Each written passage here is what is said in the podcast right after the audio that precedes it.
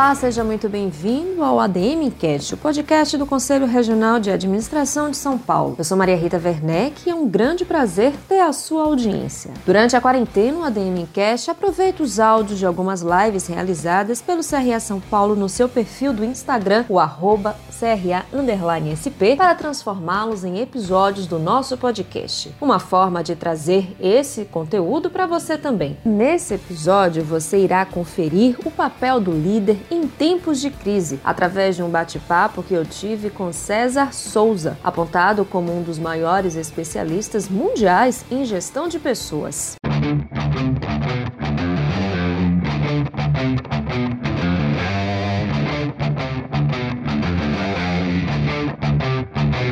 Nosso tema de hoje é o papel do líder em tempos de crise. A gente sabe que a Covid-19 está provocando uma enorme tragédia uh, no setor da saúde, na saúde mundial, mas também ela está trazendo um grande impacto para o setor empresarial, para a economia. E por conta disso, é, nunca se foi tão necessário que o líder tenha é, uma, uma função adequada nesse momento. Como é que ele pode desempenhar um papel de modo que ele consiga gerar bons frutos no meio de toda essa crise, motivando a sua equipe, proporcionando um, bons resultados para a empresa. É necessário que ele se reinvente, é necessário que ele faça parte da inovação para conseguir né, superar essa crise. E a gente hoje vai falar com um dos maiores especialistas do Brasil, que é o César Souza. O César, ele é fundador e presidente do grupo Empreenda. Ele é palestrante, como eu falei, ele é um dos maiores experts no assunto de várias vertentes da gestão, da gestão liderança, estratégia empresarial, inovação e é autor de diversos livros. Inclusive, o mais recente livro dele lançado traz o tema Seja o líder que o momento exige. Olá, César. Olá, Maria Rita, tudo bem? Como vai você? Prazer estar aqui com você e com os amigos do CRA. Pois é, muito um prazer também nos reencontrarmos novamente. O César já participou né, de, uma, de um episódio do CRA Entrevista, que mais para frente eu vou falar. Muito obrigada, César, por ter aceito o nosso convite. Prazer é todo meu. Eu que agradeço a oportunidade. O sistema do CRA sempre é muito acolhedor para mim. Então, um prazer ah, enorme estar aqui com vocês. Que bacana. Então, para a gente começar né, bate-papo, eu gostaria que você contextualizasse um pouco dois termos que estão relacionados com o nosso tema, né? Que é crise e liderança. Contextualiza para a gente, por favor, César. Tá bom, Maria Rita. Veja só, é, essa, o assunto da crise traz logo o assunto da mudança, né? E bota mudança nisso. É, nós não estamos vivendo só uma época de mudanças. Nós estamos vivendo uma mudança de época. Eu tenho dito com frequência que o, esse, essa história contemporânea ela vai ser contada em duas etapas: o, o ACV e o DCV. O ACV é antes do coronavírus e o DCV é o depois do coronavírus. Quer dizer, o coronavírus veio realmente essa crise aqui, ela acelerou o futuro, ela trouxe mais próximo o futuro. Na realidade, já tinha uma série de circunstâncias acontecendo, já existia uma tempestade que estava transformando a vida das empresas, assim, já existiam nuvens carregadas no horizonte empresarial. E aconteceu o coronavírus como se fosse uma ventania que, no fundo, é, precipitou essas nuvens na forma aí de uma tempestade muito grande e acelerou o futuro, né? E está tirando o sono da grande maioria dos líderes empresariais, tanto os CEOs, os presidentes de empresas, quanto os executivos em quase todas as funções, quase todos os cargos que exercem dentro das empresas. Agora, na realidade, esse, esse coronavírus não veio sozinho. Ele veio, como eu disse, acelerando um processo de transformação tecnológica disruptiva que já estava acontecendo, já promovendo severas mudanças na vida da empresa, na natureza dos modelos de negócio, no ritmo em que as coisas eram feitas, nas relações sociais, nas relações trabalhistas, a gente sabe que as coisas já estavam mudando bastante, na imprevisibilidade. Então, uhum. ela realmente precipitou é, muita coisa é, nos espaços de trabalho, quer dizer, o, por exemplo, o home office não é uma invenção agora do mês de março. O home office já existia, só que ele existia em muito menor escala.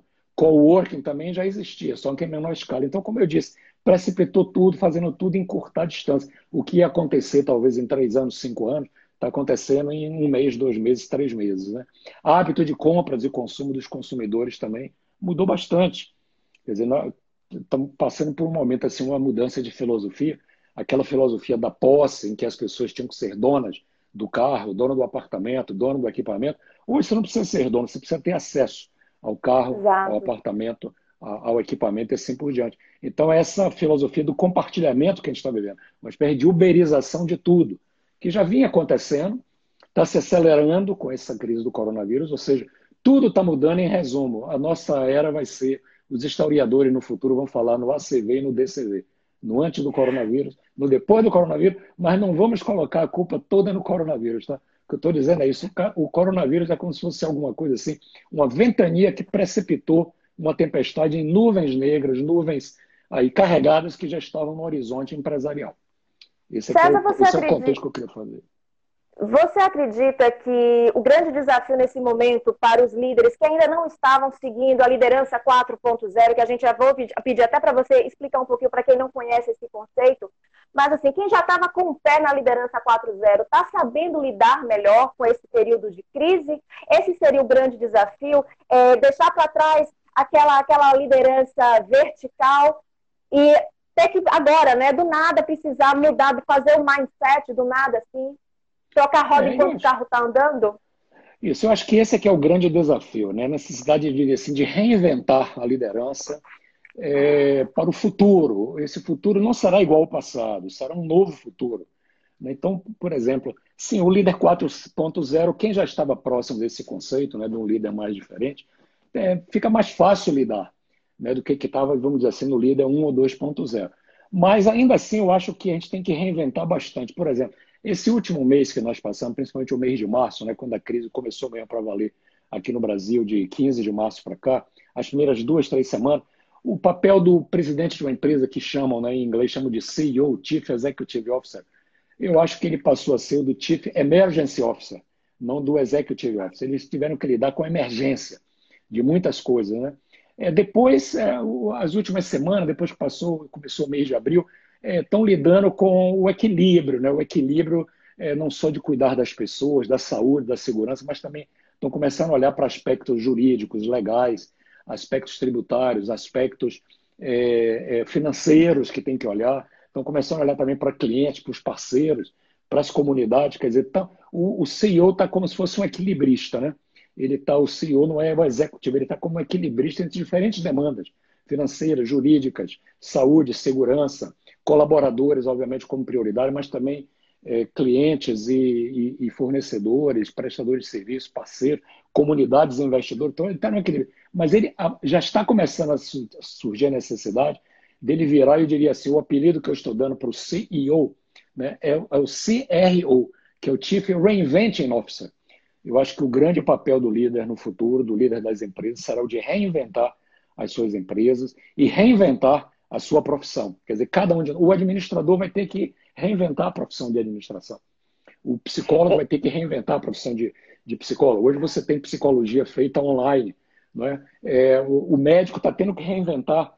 Ele está tá trabalhando com telemedicina, está trabalhando com robótica, está trabalhando com automação em muitas coisas. O engenheiro está tendo que reinventar. Todas as profissões estão tendo que ser reinventadas. Então, na vida empresarial, e o líder de uma empresa, o, o Chief Executive Officer, no futuro, para ser um bom CEO, para ser um bom presidente, ele vai ter que ser um bom C CRO, que é o Chief Reinventing Officer.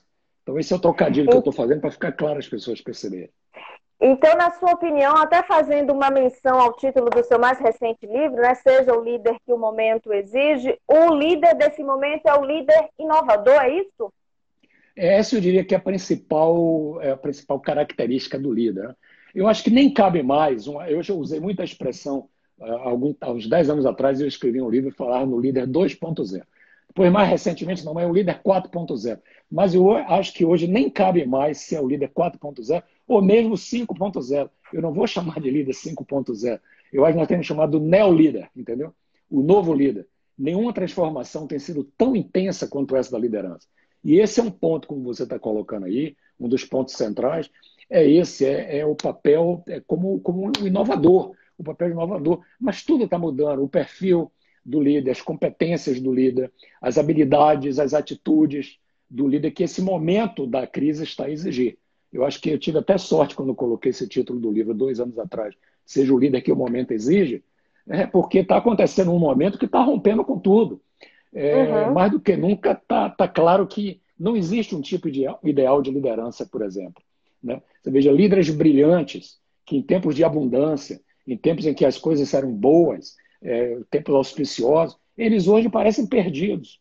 Eles estão num momento de restrição de recursos, que era bom na época para gerenciar, liderar numa época de abundância, hoje, na época de escassez de recursos, eles estão meio perdidos. Líderes centralizadores, que eram tão criticados no passado, os acadêmicos mesmo sempre detonaram muito uhum. os centralizadores. Hoje eles estão assumindo um protagonismo na hora das decisões, porque precisa de alguém que tenha coragem de tomar a decisão. É como é. aquele piloto de avião. O avião começou a perder altura, vai cair, tem um problema, tem uma pane. Você já pensou se o piloto de avião fosse parar e perguntar à tripulação ou os passageiros o que é que vocês acham que eu devo fazer?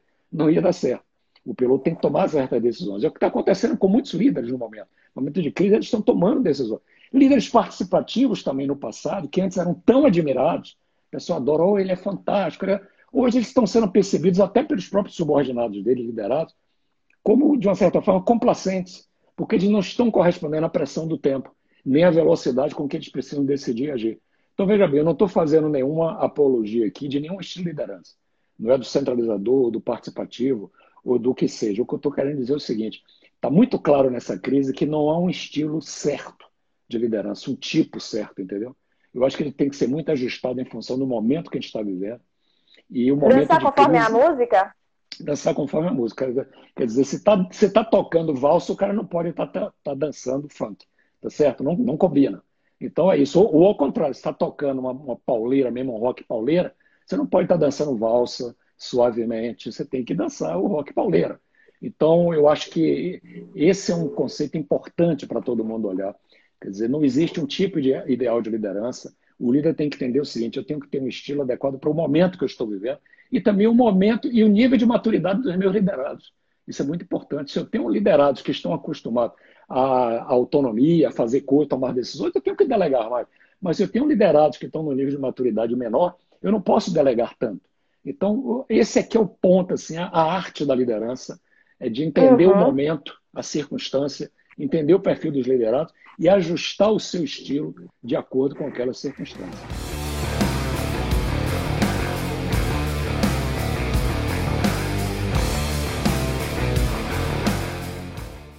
Da onde o líder, César, pode tirar segurança, tanta segurança nesse momento é, onde está todo mundo assim meio perdido, né? Para inovar, é, quem é que vai motivá-lo, né? Para ele também motivar seus liderados? Quem é que vai dar essa base para o líder? Olha, eu acho que o líder ele tem que, ele tem que negociar muito, ele tem que se alinhar muito com acionistas, né? com investidores, com conselho de administração, com os próprios liderados dele ou dela. Né? Não adianta você querer ser inovador sozinho. Para você ter, ser inovador, você tem que fazer um pacto, tem que criar uma cultura de inovação, tem que deixar isso claro com os seus liderados. Olha, nós temos que inovar, não podemos fazer mais do mesmo. Nós temos que trazer soluções diferentes. Nós não podemos estar aqui apontando dedos ou só trabalhando em problema. Nós temos que trabalhar nas oportunidades, temos que trabalhar nas soluções. Ele, tem, ele ou ela tem que é, alinhar isso com toda clareza com os, os, os, os investidores, com acionistas, com o conselho de administração, com o líder dele ou dela. Quer dizer, é um processo de negociação. Agora, a segurança virá da confiança que esse líder conseguir é, estabelecer nas suas, nas suas relações. Agora, o que eu tenho visto também é o seguinte: muitos líderes continuam apegados a dogmas, a princípios, a ideias e práticas para uma realidade que hoje já não existe mais. Está uhum. Tá evidenciada assim, uma grande discrepância entre o discurso Quais e a prática. Quais dogmas, por exemplo? Ah, assim, a, é, manda, manda quem pode, obedece quem tem juízo. O segredo é a alma do negócio. O segredo não é a alma do negócio. Entendeu? O que é a alma do negócio é o compartilhamento, é o questionamento, uhum. é a uhum. inovação. Hoje, a alma é que é o segredo do negócio. Eu digo ao contrário. Né? Tem uma discrepância muito grande que eu vejo entre o discurso e a prática. Em muitos casos, o cara vem até assim com uma linguagem modernizante, mas o coração continua preso ao passado. Então, assim, ah, nós temos que ser inovadores, eu sou inovador. Mas quando chega na hora que alguém traz uma solução, uma pessoa jovem lá, uma estagiária, traz uma ideia, ah, minha filha, você é paga para fazer e não para pensar. Então, uma coisa é dizer, eu sou inovador, o discurso. A outra coisa é assim, quando alguém, dois níveis abaixo do meu, traz uma ideia, em vez de eu abraçar a ideia e especular sobre a ideia, eu já saio detonando. Minha filha, você é paga para fazer e não para pensar. Então, esse, essa discrepância entre uhum. a, o discurso e a prática, que eu acho que é um grande problema que os líderes vão ter que se acostumar e trabalhar direitinho daqui para frente. Tem que ser coerente, tem que ser coerente, tem que desenvolver confiança, tem que negociar bastante, tem que alinhar bastante as expectativas eh, de, dos diferentes públicos com os quais o líder lida e trabalha. A gente já falou bastante sobre uh, novas estruturas que foram desenvolvidas, o home office, né, que já era realidade para algumas empresas e para outras não. Desse período de confinamento, César, o que, que você acha que vai ser levado né, daqui para frente para o ambiente organizacional? O que, é que as pessoas vão aprender, podem tirar desse momento? Olha, eu acho que várias coisas vão ser aprendidas. Primeiro, acho que as pessoas vão aprender a equilibrar melhor as suas demandas do trabalho com as demandas da sua família e as suas próprias demandas pessoais. Porque nesse momento está todo mundo cuidando da saúde, está cuidando da família e está cuidando do trabalho. Então, eu acho que esse é um. A outra coisa é o seguinte: eu acho que vai haver uma reinvenção nas relações de trabalho. Eu acho que esse final do home office vai ter muito líder que vai chegar à seguinte conclusão.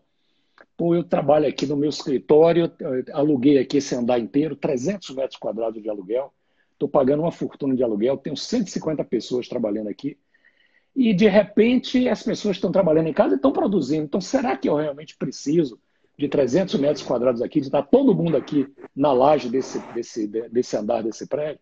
Por que, que eu não posso economizar aluguel, economizar ticket refeição, ticket, é, ticket de transporte? As pessoas também podem economizar tempo de estar se deslocando para cá. As pessoas vão Sim. economizar roupa, porque trabalhando em casa você não precisa cada dia botar uma roupa, não é diferente, ou roupas novas, etc. E tal. Então as pessoas vão economizar roupa, vão economizar, vão comer melhor, vão é, ter um tempo maior para si, porque não vão precisar uma hora e meia para ir para o trabalho, uma hora e meia para voltar do trabalho. E as empresas também vão economizar. Então eu acho que vai ter uma nova dinâmica é, nessa, nessa, nesse jogo aí, que é, é uma nova relação de trabalho em que talvez chegue à conclusão de que algumas pessoas sim precisam trabalhar juntas, outras não podem estar em home office, ou pode ter revezamento, pode ter horário mais flexível. Uhum vai ter uma série de coisas. Eu acho que vai ter muito aprendizado sobre essa. Nós também vamos aprender a liderar à distância, né?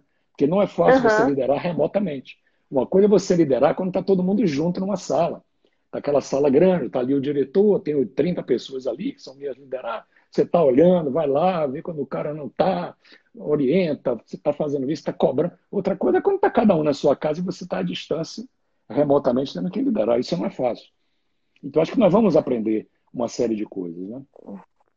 Sobre a tecnologia, César, a gente tem visto a tecnologia sendo usada bastante, até nessa questão da liderança à distância, né? As reuniões, os calls sendo feitos, o próprio home office para quem precisa, né? Subir arquivo, enfim. Como é que o líder pode fazer uso da tecnologia para otimizar a, a, sua, sua funcionabilidade na empresa também? Que dica você daria? Olha, eu acho que primeiro tem que assim, tem que todo mundo tem que fazer uma, uma um upgrade digital, né? Porque tem muita gente que brinca de tecnologia, mas ainda é analógico, ainda não entrou uhum. realmente, não entrou na corrente sanguínea.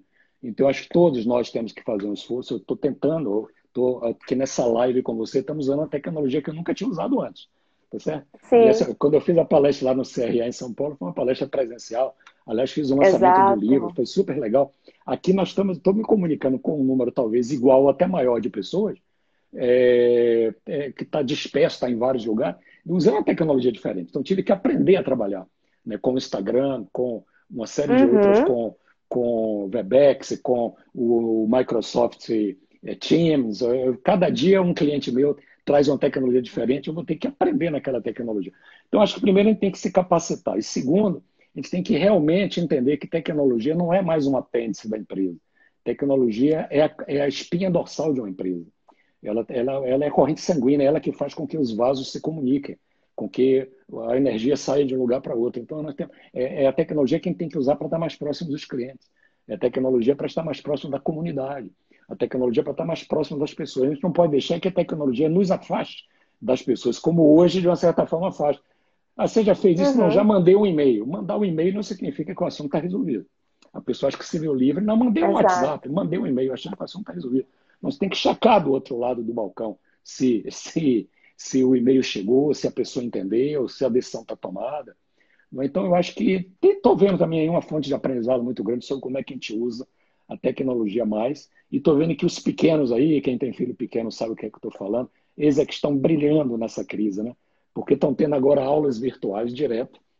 Né? As aulas que iam para a escola de manhã cedo agora estão é, tendo as aulas virtuais, estão se divertindo bastante, estão aprendendo entre eles e aprendendo a interagir de uma outra forma. Então, acho que eu tenho esse lado assim, otimista de toda essa quarentena. Como é que tem ainda... sido? Como é que tem sido essa experiência, César, para você? É, não é fácil. Não, a experiência tem sido boa. Eu tenho um cuidado da minha saúde diariamente, andando aqui uhum. é, no, no, prédio onde eu moro. Nós temos uma varanda grande na cobertura, então eu ando, faço 20 voltas pelo menos todo dia de manhã, às vezes 20 voltas à tarde. São 50 metros no perímetro do apartamento todo. Então aí eu faço um quilômetro de manhã, um quilômetro à tarde.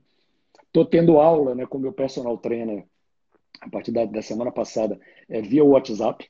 Quer dizer, ele senta lá, Olha. eu sento aqui na frente via WhatsApp, ele vai me ensinando, eu estou fazendo musculação, né, usando o peso do próprio corpo, aprendendo o peso dos braços, a força dos braços, força das pernas, dos músculos, para não deixar né, perder massa claro. muscular. Então, estou cuidando da saúde. A alimentação, obviamente, está sendo muito melhor se a gente come em casa.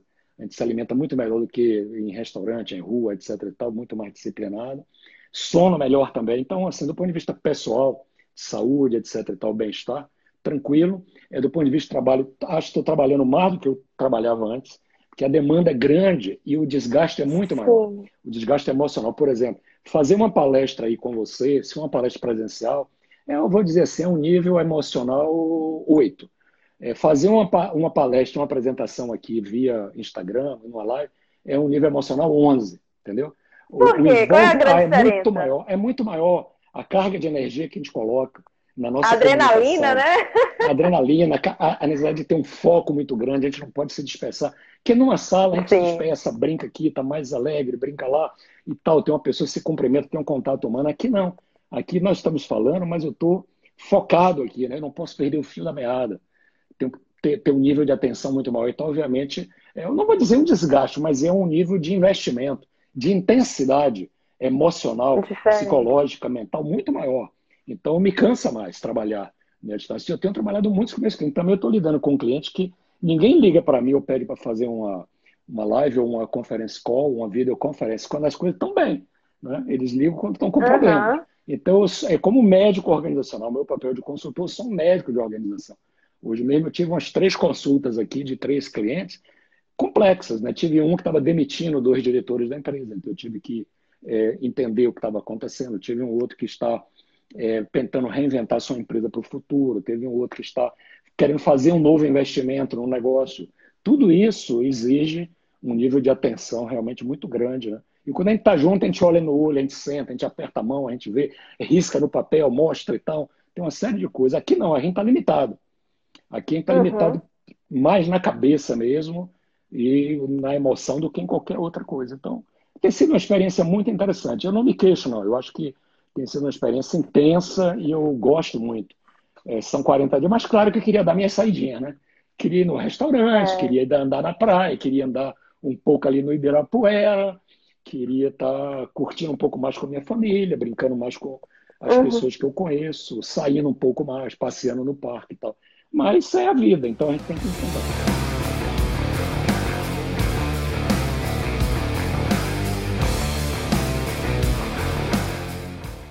César, tem uma, uma pergunta aqui do B. Gabriel Oliveira. Seguinte, ele quer saber, na sua opinião, qual a competência principal do líder inovador para antecipar-se às crises e alinhar a operação versus estratégia com o uso da tecnologia? Voltando àquele tema tecnologia que a gente acabou de falar. Tá. Olha, eu acho que o principal resposta que eu quero dar, é, eu acho que a, a, a solução, né, é o que eu gosto de enfatizar muito, está nas atitudes do líder. Entende? Ele tem que saber usar a tecnologia, tem que saber mudar a, a, a estratégia, tem que saber inovar, tem que saber criar soluções, envolver as pessoas, mas tudo para mim se resume numa coisa, atitudes. Né? Eu acho que nesse momento, qual é o principal recado que eu quero dar sobre isso? Nesse momento não é hora do líder se esconder, entende? Chegou a hora do líder assumir o protagonismo. Eu acho que isso aqui, se ele assume o protagonismo, é, ele muda as coisas, ele saberá usar a tecnologia, saberá utilizar a tecnologia adequada, saberá é, influenciar na mudança da estratégia que precisa ser, saberá ajudar na criação de novos produtos ou novos serviços, saberá fazer o que precisa ser feito. Então, eu acho que é o momento do líder assumir o protagonismo, liderar pelo exemplo, que eu acho que é o mais importante. Não adianta eu, ah, precisamos comprar uma tecnologia nova e você continua usando a antiga. É essa incongruência, uhum. entendeu? Você tem que dar o exemplo. Tem que é o momento também de ter um otimismo saudável. Né? Não é um momento de pessimismo, de, ah, meu Deus, o mundo vai acabar. Não, o mundo não vai acabar. É o que ele disse. Eu pensei que a quarentena, quando eu entrei nela, ia levar 40 dias, que completo hoje. E eu estou me preparando para os próximos 40 dias. Mas eu não vou ficar por causa disso, não vou entrar em depressão, não vou me jogar a toalha, não vou deixar de trabalhar, não vou. É, eu vou continuar agindo, eu tenho que. É um momento que você tem. Isso vai acabar um dia, a gente tem que acreditar que isso um dia vai acabar. Que a gente vai superar Sim. essas dificuldades. E que a gente vai ter força para superar os obstáculos daqui até lá. Então eu tenho uma convicção na vida. Isso vai acabar, não vai ser eterno. Aliás, minha avó sempre dizia, né? Não há mal que dure para sempre. Então isso vai acabar, é, vai dar certo. É, e eu sei que eu teria muitos obstáculos para superar entre hoje e o dia que isso acabar e que eu puder voltar a circular livremente na rua, estar junto com as empresas, com meus clientes, etc. E tal. Então, essa, isso é que eu chamo de otimismo, entendeu? Não é se auto-enganar, não é, ah, não, não tem problema nenhum, ah, isso aí é, não, é, não precisa tomar tanto cuidado. Não, precisa ter cuidado, sempre digo, cuide-se, seja obsessivo, não deixe o vírus penetrar na sua casa. Tome cuidado, porque pode custar caro para você ou para algum ente querido. É um momento também de muita energia, coragem, né? Determinação, perseverança, velocidade. Não dá para atuar lentamente nas coisas, tem que, tem que agir rápido. Aquilo que a gente chama no agile. O que é que aconteceu com a crise do coronavírus? O que eu disse no início, é, precipitou o futuro, ou seja, acelerou esse uhum. futuro. Aquilo que para algumas empresas ia levar cinco anos, está acontecendo em cinco meses. O que ia levar algumas que já estavam aceleradas, o negócio está acontecendo do dia para o outro ela precipitou o futuro. Nós não temos mais muito tempo pela frente, vamos ter que mudar bastante, de uma forma brutal. Se a gente já falava que mudança é a única coisa permanente, é mudança. E a mudança cada vez mais acelerada, agora a mudança está loucamente acelerada. É uma mudança numa velocidade impensável. Você acha que essa aceleração uh, inesperada foi positiva? Ou seja, é preciso, às vezes, a gente dar uma sacudida, levar uma sacudida para despertar? Sim, eu acho que foi positivo. Eu acho porque tinha muita gente ainda vivendo do passado, na nostalgia, achando que nunca ia ser afetado. Não, e agora está todo mundo entendendo o seguinte: primeiro, é uma questão de sobrevivência até física, né? de vida. Uhum. Sobrevivência da pessoa, da sua família, dos seus entes queridos, sobrevivência das empresas e muitas empresas. Claro que foi de uma forma, eu acho, um pouco brutal, não é? de uma forma que foi muito inesperada, muito a paulada muito grande, então não está sendo fácil para muitas empresas, para muitas famílias, para muitas pessoas. Você vê que as empresas foram pegas aí de calças curtas, sem capital de giro, né? capital de giro só para algumas semanas. Então, a coisa que eu estou aprendendo aqui é o seguinte: minha recomendação sempre para meus clientes, a partir de agora, quando você sair dessa, se prepare para a próxima. E assim, capital de giro tenha reguardado seis meses à frente. Tenha preparado uhum. para qualquer eventualidade. Que pode vir uma nova pandemia. E a pandemia não precisa ser só de saúde, né? Pode vir é, de outras formas. Estou vendo aqui o Alfredo Duarte assim, essas grandes transformações pedem um novo livro, César. Olha, é, eu já Olha, tenho um novo livro engatilhado.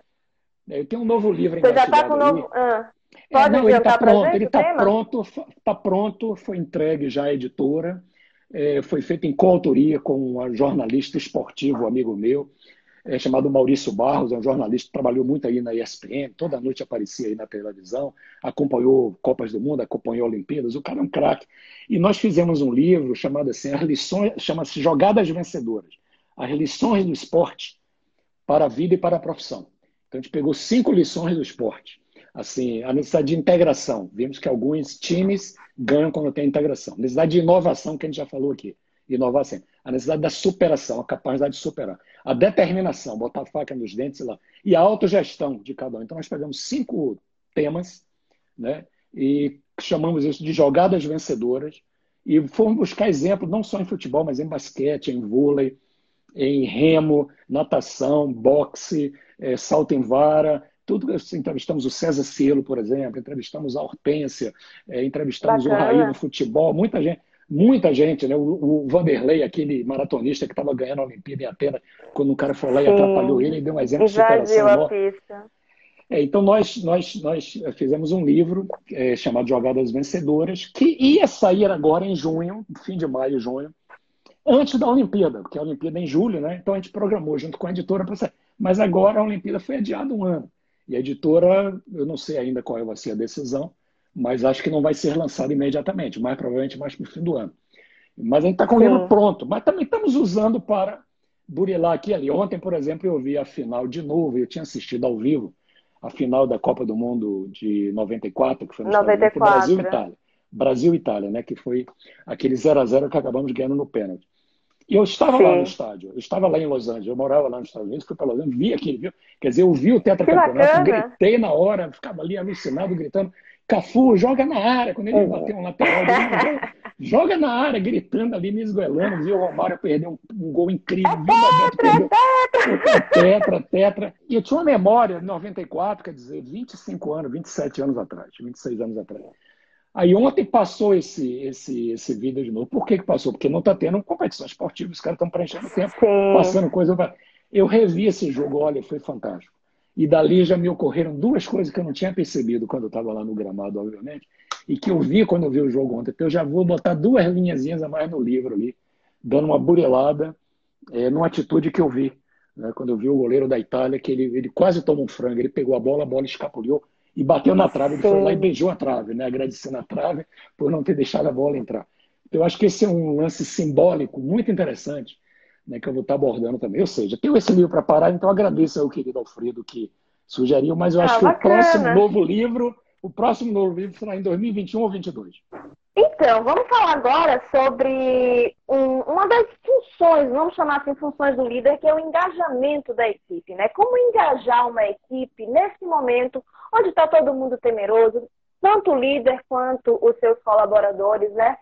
Por onde começar esse trabalho de engajamento, principalmente nesses momentos de demissão? Algumas empresas, como você mencionou, já estão demitindo não só ah, os colaboradores, mas altos cargos também. Como é que funciona isso agora, César? O engajamento realmente não é fácil, né? Você obter o engajamento nesse momento de pessoas, é, quando você está à distância, quando você tem que obter engajamento não só de liderado, mas de toda a equipe. Você tem que fazer um trabalho extraordinário. Então, eu acho que tem algumas coisas aqui que são importantes né, desse engajamento, que se o líder conseguir demonstrar, eu diria assim, três coisas, né? Que eu acho que são bem humanas do líder para aumentar essa sua capacidade de engajamento, que é assim, é hora de mostrar solidariedade. Entende? Solidariedade com. Tem muita gente perdendo gente, perdendo bens. É, é hora de demonstrar compaixão. É hora de, de generosidade do líder, entendeu? Não é hora do líder só cobrar resultados. O líder não pode só cobrar resultado, ele tem que cobrar resultado, claro que a empresa vive de resultados, se é um líder empresarial, mas é hora de demonstrar também solidariedade, compaixão, generosidade. Eu acho que isso é bastante importante. Eu acho que isso aumenta o poder, a legitimidade do líder de é, pedir engajamento, de orientar engajamento e até de exigir engajamento de algumas pessoas com tarefa.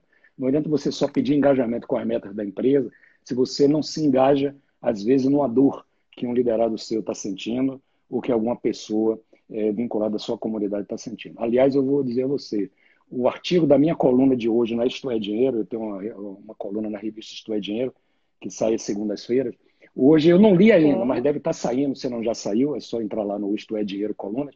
É, o meu artigo diz exatamente isso, solidariedade é uma competência essencial do líder. É, uma, é, um, é um artigo sobre a solidariedade. E que eu conto a história de uma senhora, Alcione Albenazzi, que está liderando uma, uma instituição chamada Amigos do Bem. Amigos do Bem tem 9.200 voluntários. Ela está trabalhando no sertão lá do Nordeste, levando água, levando objetos de limpeza, levando cestas básicas, fazendo uma campanha enorme. E várias empresas entraram nisso também. Por exemplo, o Carrefour está, eh, através do Atacadão, fazendo doação de cestas básicas para ela. É, o, o, o, grupo Solvi também, que é uma empresa de engenharia ambiental, que tem uma porção de gente que trabalha na linha de frente, serviços essenciais, porque são, são pessoas que estão lá fazendo limpeza de rua, lixo, resíduos é, sólidos em aterros sanitários. Não se pode deixar isso parar, porque senão o lixo uhum. aumenta o problema de, de, doença, né? Claro, então, claro. A Solvi também lançou uma campanha chamada Um Gesto de Gratidão, veja que o próprio nome já diz, e transformou essa campanha agora em parceiros, né, numa parceria em que pessoas podem estar fazendo doações, cestas básicas para as famílias mais necessitadas e também para uma forma de estimular esses, é, esses heróis, que diria assim, heróis anônimos na linha de frente de uma empresa, que são os lixeiros, que são os varredores, que é o pessoal que está lá na frente, assim como nós temos enfermeiros, temos os, os taxistas, temos os motoboys, a turma que está fazendo delivery. São heróis. Você vê que às vezes você estudou, fez um PhD, mas está em casa parado. Não é tão necessário assim. uhum. assim. Quem são os essenciais hoje? Os essenciais hoje são pessoas extremamente humildes. É o motoboy, é o caixa de supermercado, é o, lixeiro, é o cara, é, é a enfermeira, é o anestesista, é o médico. Esses são essenciais. que estão aí. É o professor que está ensinando o outro, não está deixando as crianças em casa sem fazer nada. Então, eu, eu, eu acho que essa é, é um momento a gente pensar muito nessa, nesse sentimento de solidariedade, compaixão, generosidade, porque eu acho que isso capacita o líder para uhum. é, advogar e exigir até um grau maior de engajamento com a causa da empresa, com os resultados, mas você tem que demonstrar esse lado com as pessoas. Bacana, César. Feedback, né? Nesse momento também o líder se colocando dessa forma solidária, como é que ele pode também ter um retorno, né? Como é que seus colaboradores, agora vamos partir para a visão dos colaboradores, podem demonstrar essa aceitação, sabendo da carga emocional que um líder também carrega, as responsabilidades. Às vezes ele quer ter uma posição, mas tem um superior que está exigindo uma outra postura. Como é que deve ser essa contrapartida, é, né? Veja bem, o feedback nesse momento não é fácil, né? Eu acho que é melhor Sim. assim, vamos combinar as coisas, entendeu? É dialogar, conversar, combinar. Eu não acho que seja uma boa forma de dar feedback à distância, entendeu? Não acho que é bom dar feedback através de, de, de lives, nem de estar. Tá... Eu acho que é melhor feedback tete a tete, pode ser até um WhatsApp, pode ser uma série de coisas, você orientar, reclamar, fazer, é, pedir, mas eu acho que não é com essa dor toda que está acontecendo aí fora, um momento uhum. de que as pessoas estão temerosas temerosas da sua saúde, saúde de seus familiares, temerosas de perder o emprego, temerosos com a crise econômica, temerosos, com uma série de, de indefinições e incertezas no cenário uhum. macro, político, econômico. Né? Então, acho que não é o momento da gente estar tá aumentando a pressão. É um momento assim de vamos fazer um combinado, vamos combinar isso, vamos combinar aquilo.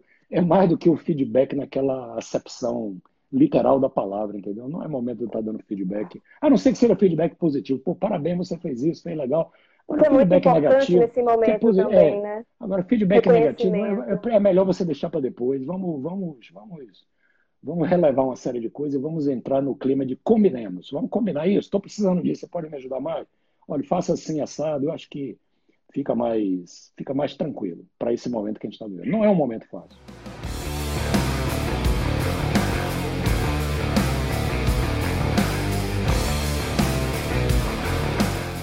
César, a gente já está encaminhando, né? Já está caminhando para o final da nossa live e eu queria te fazer uma última pergunta. É, qual, qual a, a, sua, a sua análise desse ambiente todo empresarial no pós-Covid-19? O que é que você acha que vai ficar? Como é que as pessoas já podem se preparar né, para o pós-Covid-19? De que forma? Olha, eu acho que muitas, muitas formas. Primeiro, vamos falar sobre como é que as empresas precisam se preparar. E depois, como é que as pessoas, Sim. cada um individualmente, preparar na sua carreira. Eu acho que a empresa é o seguinte: as empresas têm que se preparar para um turnaround muito grande. Tem que se preparar para uma reinvenção realmente muito grande. Tem que repensar os seus negócios. E não é só assim, ah, porque vai terminar tudo em julho, vamos estar, porque daqui ao final vai tudo voltar ao normal. Não, não vamos nos enganar. Não vai voltar ao normal. Vai ser o novo normal, como tem chamado aí. Vai ser bastante diferente e as pessoas têm que se preparar, têm que reinventar produtos, serviços, têm que repensar bastante. E tem que se preparar, eu diria assim, preparar para até o final do ano e, se quiser e tiver é, interesse realmente, prepare-se para um ano à frente, 12, 18 meses à frente, entendeu? Eu acho que a gente tem que se redesenhar nossa estratégia. Então, fazer esse turnaround e, é, de novo, alinhar, porque a gente está vivendo uma dose de incerteza muito grande. Então, a gente tem que alinhar esse necessário turnaround em termos de obter maior sinergia, integração, compromisso com acionistas, dirigentes, gestores da empresa. Seja fazer o que eu chamo sempre de uma reflexão estratégica, que é o que? Redefinir a definição de um novo propósito. Será que aquele propósito que a gente tinha lá no passado continua válido? Vamos repensar. Se tiver válido cinco minutos, você vai para frente. Mas é uma oportunidade de você talvez fazer um pequeno ajuste né, no seu propósito. Reequilíbrio econômico-financeiro da empresa também é muito importante a identificação dos clientes que você se propõe a servir. Quais são os novos clientes que talvez tenham surgido, que eu não me dedicava uhum. no passado e que talvez daqui para frente eu possa me dedicar? Que novas necessidades surgiram? Que novos nichos de mercado estão acontecendo? Que novos produtos, novos serviços eu posso passar a oferecer que eu não oferecia no passado e que agora está ficando evidente de que, na área de educação, é óbvio que a educação online é uma coisa muito importante, é uma coisa que vai crescer bastante. É? A medicina, pô, a telemedicina vai crescer bastante. Restaurante, eu não posso pensar só em deixar que o cara, o cliente venha até o meu restaurante. Eu tenho que pensar no sistema de delivery pesado, forte. Uhum. No passado, delivery era sinônimo de pizza. Não, não é só pizzaria que manda fazer delivery, não. Restaurante sofisticado pode fazer também. Não é? Então, tem uma série de coisas que a gente vai ter. O e-commerce, ah, eu fico esperando o cara vir aqui na minha loja, no shopping, comprar. Não, você tem que usar as redes sociais, tem que fazer o e-commerce de uma forma. Se você é pequeno para fazer um, uma plataforma de e-commerce, use uma plataforma já existente. Quais são os resultados desejados? Tem que reolhar os resultados quantitativos, qualitativos. Então, se no passado o meu resultado era rentabilidade, pode ser que no futuro o meu resultado maior desejado seja caixa. Ter caixa disponível, não só rentabilidade. Não adianta ter uma rentabilidade com dinheiro fora do meu caixa. Ou se o meu negócio era faturamento, não, agora não é só faturar, é rentabilidade. É, se eu tinha um certo nível de endividamento, talvez o meu objetivo agora, o meu resultado é diminuir meu nível de endividamento. E alguns qualitativos, eu preciso melhorar meu nível de imagem, eu preciso melhorar meu nível de satisfação com meus clientes. Né? Meus clientes que eu, eu preciso melhorar meu nível de satisfação, que eu não estava muito preocupado com isso. Os clientes esqueceram de mim na crise. Então eu tenho que melhorar meu nível de satisfação no futuro, ou o nível de satisfação dos meus colaboradores, nível de confiança interna. Ou Fazer seja, uma tem... manutenção do que foi criado também. Fazer a manutenção momento, é, né, uma reinvenção do que foi criado. Então, veja, é, as pessoas também têm. Primeiro, aproveite esse tempo que você está mais em casa para se cuidar melhor. Como eu lhe disse, em vez de levar uma hora e meia para ir para o trabalho de manhã e uma hora e meia para voltar à noite, você já ganhou três horas do dia. O que, é que você vai fazer com uhum. essas três horas? Saiba usar direitinho essas três horas. Exercícios, tal, leitura, capacitação. Segundo, se capacite. Eu acho que isso é fundamental. Use esse tempo para o que, que, que eu preciso dominar que eu não dominar? Ah, eu preciso realmente aprender um idioma. É o momento de você aprender idioma. O que não falta é curso de idioma. Você pode fazer hoje online. Aqui, usando essa tecnologia até que a gente está fazendo. mesmo, né? Gratuito. Tem muito curso de idioma, tem muito curso de, de mindfulness, tem muita coisa de competência. Sabe? Precisa aprender como é que faz o fluxo uhum. de caixa. É só entrar em certas universidades aí que você vai ver como é que você faz fluxo de caixa. Tem muitas que têm programas, né? Online, que estão alguns gratuitos e alguns outros você tem, paga, mas são valores simbólicos. As empresas estão mostrando uhum. serviço, então está na hora de você fazer uma série. Então, se capacite nesse período, mas o principal é o seguinte: reinvente-se. Da mesma forma, é o seguinte: pense, da mesma forma que a empresa pensa no propósito, você, indivíduo, pensa assim: qual é o propósito da minha vida daqui para frente? Primeiro. Segundo, quem são os clientes que eu quero servir? Você também tem cliente, qualquer que seja a sua profissão. Cliente não é só uma empresa que vende um produto ou serviço. Qualquer pessoa que faz alguma coisa por outros tem cliente. Então pense quais são os. Quais são os resultados que você quer? Quais são as suas uhum. ambições, suas metas? Quais são as suas prioridades é, até o fim de 2020 e para 2021 e 2022? Quais são as prioridades que você precisa? Então, eu acho que, eu diria assim, são as dicas que eu teria, tanto para empresas como para indivíduos. Mas a palavra-chave chama-se reinvenção. Reinvente-se. Esse é o momento de reinventar-se. Bacana. E com essas dicas do César, a gente infelizmente encerra essa live. César, mais uma vez, muito obrigada pela sua contribuição, compartilhando todo o seu conhecimento, né? Você que é um dos mais uh, renomados palestrantes do Brasil. Um prazerzaço ter você de novo aqui no CRA São Paulo. É, o prazer é todo meu. Como eu disse, eu sou muito grato ao CRA, do Brasil inteiro, várias oportunidades que me deram. Sempre que eu puder contribuir, estaremos juntos. E para mim foi um prazer muito grande. Eu espero que algumas dessas palavras tenham é, sido úteis né, para as pessoas. Eu vi aqui um grande número de pessoas. Eu queria concluir só dizendo o seguinte: nesse momento de crise, de angústia, de incertezas, né, é, muita gente está tomando uma série de providências mais de manutenção, de limpeza, disso, daquilo, de providência, de higiene, de cuidar da saúde. Tudo bem, mas isso aí já está feito. Pense agora do futuro. Eu, quais são as dicas que eu queria sugerir? Assim, assim, esteja perto, né? mesmo que fisicamente distante, esteja perto dos seus liderados, esteja perto dos seus clientes, esteja perto dos seus parceiros.